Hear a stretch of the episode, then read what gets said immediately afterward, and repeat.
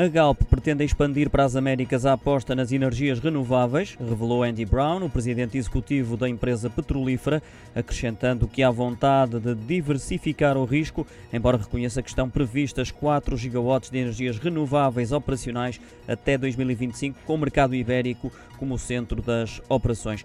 A petrolífera vai, no entanto, subir a fasquia até 2030, prevendo instalar 12 gigawatts com mais de 50% a localizarem-se uh, fora da Península Ibérica América, com uma maior diversificação de tecnologias eh, e com um foco particular nas Américas, eh, porque Andy Brown eh, acredita que existem perspectivas de negócio mais atrativas fora de Portugal.